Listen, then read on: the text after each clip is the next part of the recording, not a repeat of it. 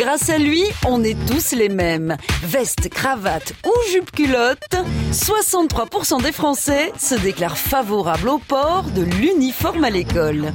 C'est que le matin, quand on ouvre notre armoire, on n'a pas à se demander ce qu'on va mettre. Tout est déjà choisi.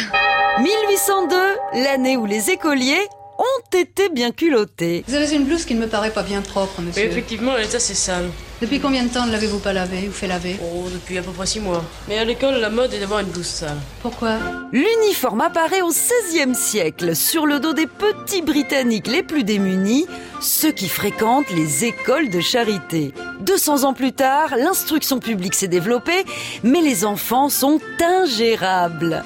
La meilleure façon de s'habiller, c'est celle qui permet de se battre efficacement.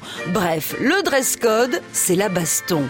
Finalement, ce joyeux bazar fait peur aux familles riches qui préfèrent les cours particuliers.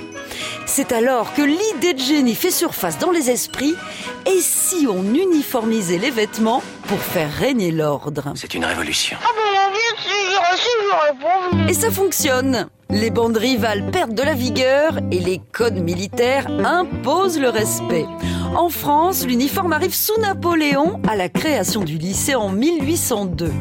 Sans être obligatoire, la majorité des écoliers le portent jusqu'en 1914 où il est remplacé par une blouse qui sera libérée par la contestation de 68. Seules les prestigieuses écoles comme Saint-Cyr ou l'internat d'excellence de Sourdin le conservent, mais là, c'est une question de standing. Dans les cartons que l'on a remis aux élèves, les uniformes du pensionnat.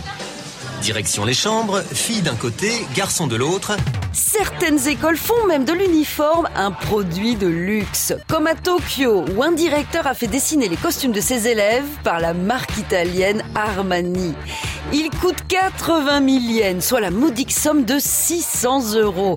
Et à ce prix-là, c'est aux parents de se serrer la ceinture. On n'arrête pas le progrès. Vous savez comment on est moche À retrouver sur francebleu.fr.